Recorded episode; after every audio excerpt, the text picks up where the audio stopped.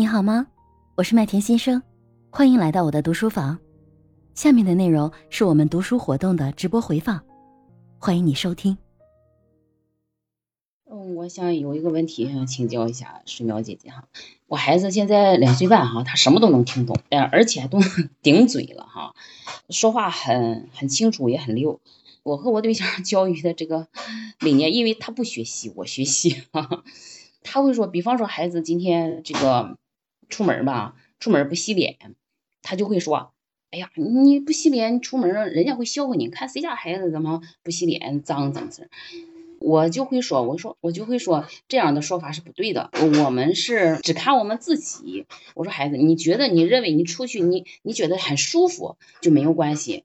可是呢，我认为你这样的话会不舒服，而且。”让自己心情愉快，那么我们洗洗脸的话，你试试，你试试洗洗脸，是不是觉得很清爽？出门很会很高兴，很兴奋，和伙伴们一起玩会很舒服。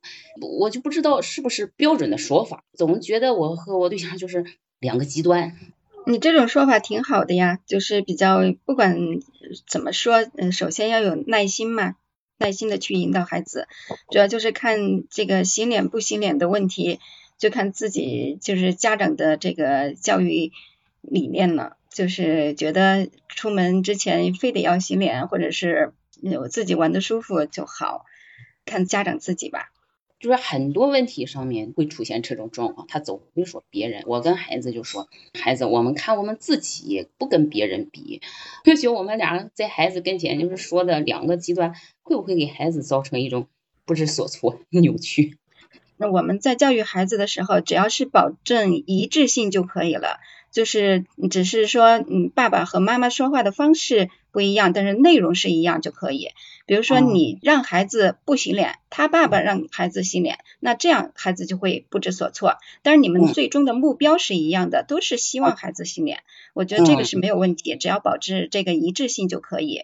明白，明白。对，然后呢，就是父亲和母亲他教育的这个方式肯定是不一样的呀。父亲一般都是比较粗糙吧，大大咧咧的，这个对孩子来说呢也是有好处的，因为他将来走入社会以后，他不可能遇到所有的人都是对他充满耐心啊、温暖什么的，他也会遇到一些对他说话不客气的人。这样的话，从小呃也让他接触一下这样的方式，我觉得也没有什么坏处。